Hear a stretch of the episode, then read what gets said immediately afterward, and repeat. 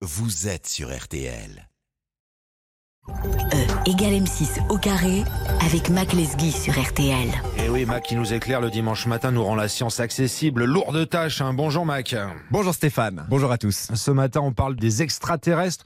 Vous aussi, vous versez dans le paranormal et le mystérieux Ah, ah Stéphane, j'espère en être préservé à tout jamais. Il y a deux manières de s'intéresser aux extraterrestres. La première, c'est de lire la presse à sensation, qui voit des extraterrestres derrière la construction des pyramides, la destruction de l'Atlantide ou des soucoupes volantes apparues ici ou là.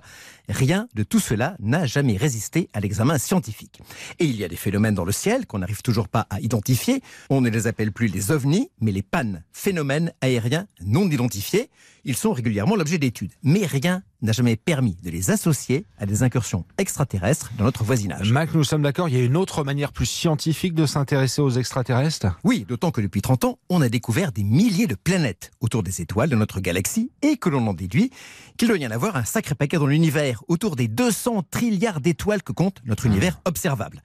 200 trilliards, pour vous donner une idée, c'est un 2 avec 16 zéros derrière. Et ça, ça fait beaucoup, hein Ça fait beaucoup et ce n'est qu'une estimation. Donc ce serait bien le diable si dans une ou plusieurs de ces planètes, la vie, et donc des extraterrestres, n'avaient pas pu apparaître et se développer. Alors Mac, concrètement, comment partir à leur recherche?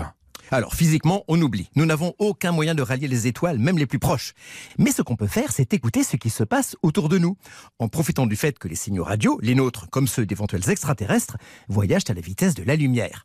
C'est le programme SETI qui a démarré il y a 60 ans. On braque un radiotélescope sur une étoile et on écoute s'il y a un signal bizarre en provenance de celle-ci. Ouais, mais à ces énormes distances, Mac, on imagine que ce signal doit être faible Oui, mais un grand radiotélescope est si sensible qu'il pourrait par exemple détecter un radar d'avion volant à proximité d'une des mille étoiles les plus proches de notre système solaire. Le problème principal en fait, c'est que l'espace est saturé de signaux radio en tout genre, à commencer par les parasites d'origine terrestre. Il faut donc faire le tri pour repérer le signal très faible qui pourrait être la trace d'une intelligence extraterrestre. C'était vraiment jusqu'à présent chercher une aiguille dans une botte de foin, mais vraiment une botte de foin grosse comme une planète. Et Mac, vous dites jusqu'à présent, ça veut dire quoi Qu'il y a du nouveau? Et oui, et le nouveau, comme bien les choses aujourd'hui, c'est l'intelligence artificielle. Lui donner des signaux radio pleins de parasites et lui demander d'extraire de tout ça des signaux inhabituels, ça c'est un travail qu'elle va effectuer beaucoup mieux et beaucoup plus vite qu'avec les moyens de traitement traditionnels. Et l'intelligence artificielle a commencé à travailler Oui, des chercheurs californiens et canadiens ont demandé à une IA de repasser au peigne fin les signaux reçus de 820 étoiles proches lors d'une campagne d'écoute en 2017. Elle a relevé 8 signaux inhabituels passés sous les radars à l'époque. Alors je le dis tout de suite, mise à nouveau sur écoute, les 8 étoiles à la source de ces signaux n'ont rien renvoyé d'inhabituel.